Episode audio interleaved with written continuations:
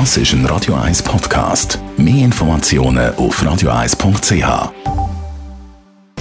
Netto, das Radio 1 Wirtschaftsmagazin für Konsumentinnen und Konsumenten, wird Ihnen präsentiert von Tracker.ch, der weltweit führende Anbieter für mobile Ortungslösungen. Adrian Sutter. Nach dem Drohnenangriff am Wochenende hat sich die Ölproduktion von Saudi-Arabien wieder normalisiert. Laut dem Energieminister ist die Hälfte der eingebrochenen Ölproduktionen wieder hergestellt worden. Schon jetzt können wieder gleich viel Öl angeboten werden wie vor dem Drohnenangriff. Südkorea führt strengere Kontrollen für den Export von strategischen Gütern auf Japan ein. Damit entfällt Japan aus der Gruppe von bevorzugten Handelspartnern von Südkorea. Das heißt auch, dass die beschleunigten Exportverfahren wegfallen. Südkorea macht das als Gegenmaßnahme, weil auch Japan Südkorea von dieser Liste gestrichen hat. Ab sofort sind im US-Bundesstaat New York elektronische Zigaretten mit Aroma verboten.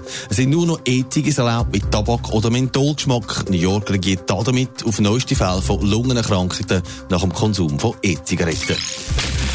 Es geht wieder Richtung Herbst und das ist auch immer Zeit für Krankenkassen zu wechseln. Adrian Sutter, das Online-Vergleichsportal Bonus hat umgefragt, wer denn überhaupt Krankenkassen will wechseln. Wie sieht es da aus? Es sind gerade mal etwa 15 Prozent, die sich vorgenommen haben, ihre Krankenkasse zu wechseln. Das sind ein bisschen mehr als im letzten Jahr, wo 90 Prozent gesagt haben, sie bleiben ihrer Krankenkasse treu. Für die Umfrage sind 4000 Personen gefragt worden aus allen Segmenten. Das ist nicht gerade viel, 15 Prozent. Aber was liegt das, dass die Versicherten bei ihren Krankenkassen bleiben Sie sind grundsätzlich mit ihren Krankenkassen und den Leistungen zufrieden und sie geben keinen grossen Vorteil im Wechsel. Das gibt es aber auch einen klaren Trend. Zum Beispiel die Deutschschweizer sind mit ihrem Anbieter deutlich zufriedener als zum Beispiel die Tessiner oder die Westschweizer und das trotz der stetigen Erhöhungen der Krankenkassenprämie.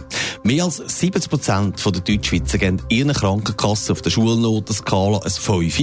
In der Westschweiz sind es gut 66 Prozent und im Tessin gerade mal noch 46 Prozent. Laut den Studienautoren können wir daraus aber auch ablesen, dass Tessiner anspruchsvoller sind bei der Krankenkasse als die anderen Schweizer. Netto, das Radio 1 Wirtschaftsmagazin für Konsumentinnen und Konsumenten, ist Ihnen präsentiert worden von Tracker.ch, weltweit funktionierende Ortungslösungen. Fire. Let me see you dance, babe. Das ist ein Radio 1 Podcast. Mehr Informationen auf radio1.ch.